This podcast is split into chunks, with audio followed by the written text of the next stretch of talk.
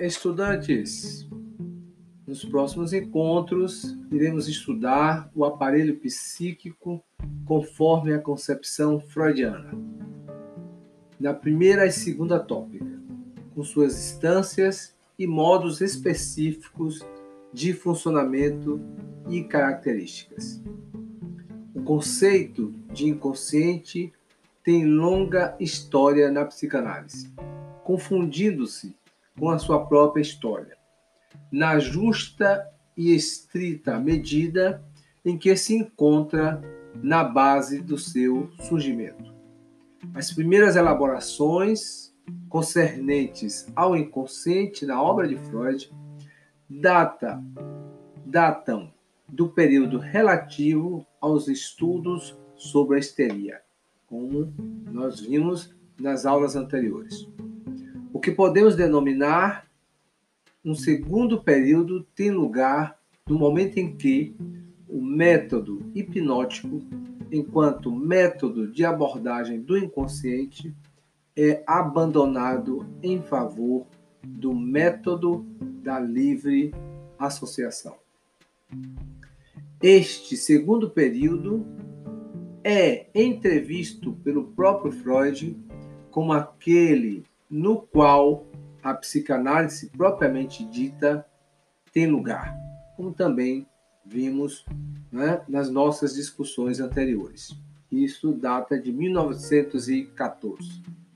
De fato, no seu interior, Freud procede à formalização conceitual do inconsciente, conferindo-lhe os contornos teóricos específicos que permitem demarcar a especificidade de elaboração que o inconsciente tem na psicanálise.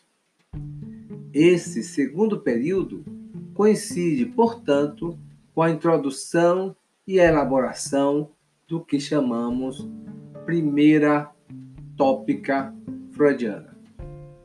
Nesta, Freud concebe o aparelho psíquico sendo composto por três sistemas ou podemos chamar também instâncias. Quais são elas?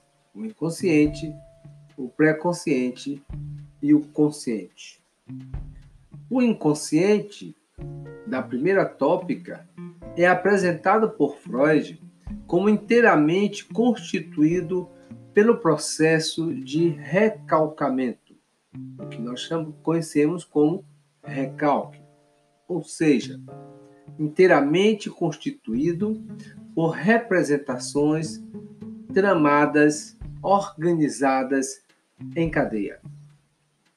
O deslocamento são dois mecanismos, né? O deslocamento e a condensação, que são dois mecanismos, né, do funcionamento desse inconsciente, são leis que regem os processos inconscientes. Determinam o modo de associação destas representações entre si. Portanto, deslocamento e condensação, que Lacan vai chamar de metáfora e metonímia. Na primeira tópica, Freud estabelece que o inconsciente é um domínio particular, funcionando à margem do consciente, composto essencialmente por representações do desejo, de desejo indestrutíveis, indestrutíveis originadas na mais tenra infância do ser humano. Estas representações encontram no recalque o operador que as promove, instituem e possuem, no derrocamento e na condensação, as leis determinantes dos seus sucessivos encadeamentos.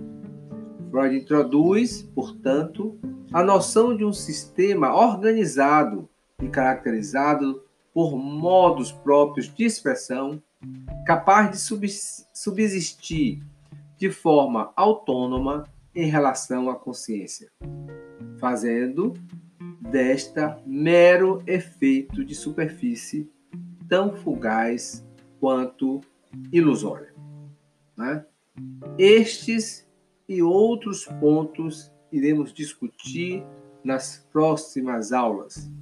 Espero todos vocês lá. Bom estudo e até segunda!